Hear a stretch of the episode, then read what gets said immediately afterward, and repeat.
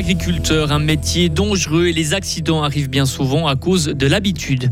800 000 Suisses vivent à l'étranger, des électeurs à séduire pour les fédérales d'octobre, mais faut-il encore qu'ils puissent voter?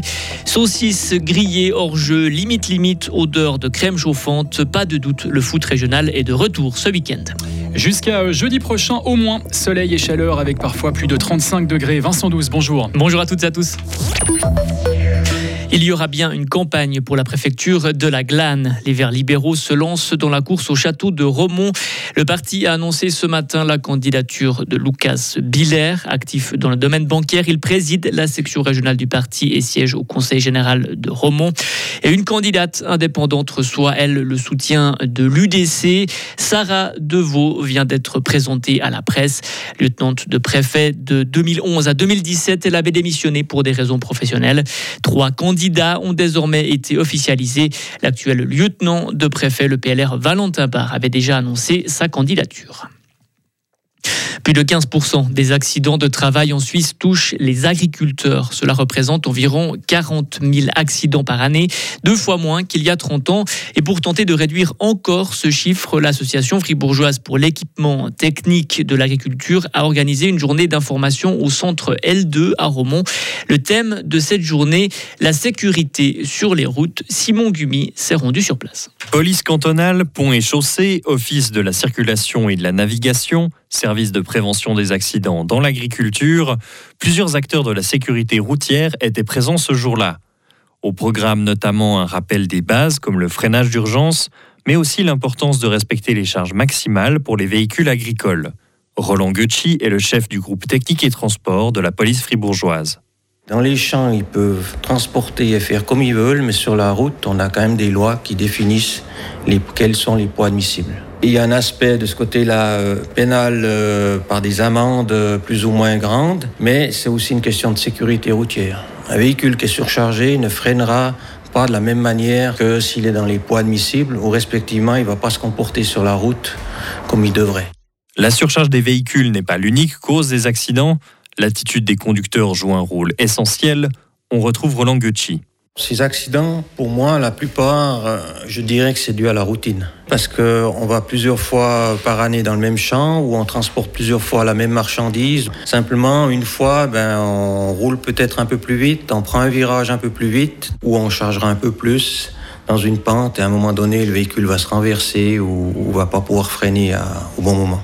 Les angles morts sont une autre source d'accidents, car les véhicules et machines agricoles sont de plus en plus grands.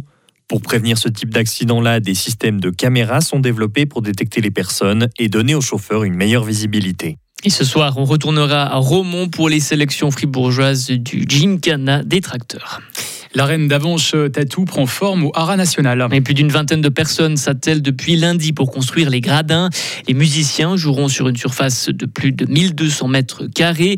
À quoi doit s'attendre le public? La réponse de Ludovic Frochot, directeur d'Avanche Tatou il va retrouver l'ADN de notre festival. On a aussi essayé en termes de programmation d'avoir vraiment quelque chose qui était, je dirais, très très varié et qui fait la force de ce qu'on fait avec des orchestres qui viennent des quatre coins du monde, dont le Japon, et aussi des parachutistes, donc ça c'est quand même pas rien. Et puis en fait, finalement, ce qu'on va retrouver ici ou ce qu'on va pouvoir voir comme différence, c'est qu'on aura plus de gens de face. Et c'est en principe les gens apprécient aussi voir les musiciens de face. Et là, avec l'arène comme on l'a construite, c'est-à-dire plutôt en largeur qu'en profondeur, on aura la possibilité de voir beaucoup plus les musiciens de face. Tatou va accueillir entre fin août et début septembre environ 500 musiciens militaires et civils. Les organisateurs espèrent accueillir 14 000 personnes.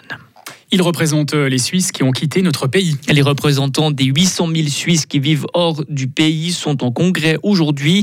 Au menu des discussions, les élections fédérales. 230 000 Suisses de l'étranger sont enregistrés sur les listes électorales et pourront voter dans leur canton et leur commune d'origine.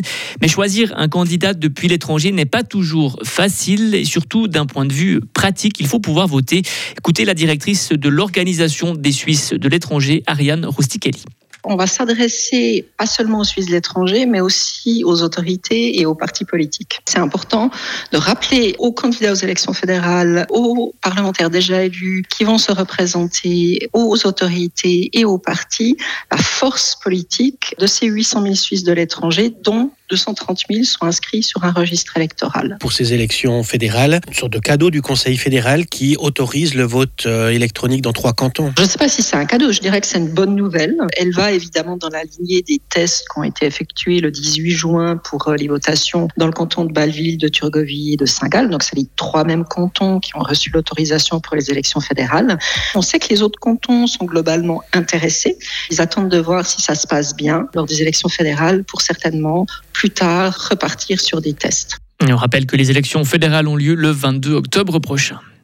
Incendie à Hawaï, un des responsables de la gestion des crises démissionne. Il avait été critiqué pour ne pas avoir enclenché les sirènes d'alarme lors d'un incendie, incendie qui a ravagé une ville touristique.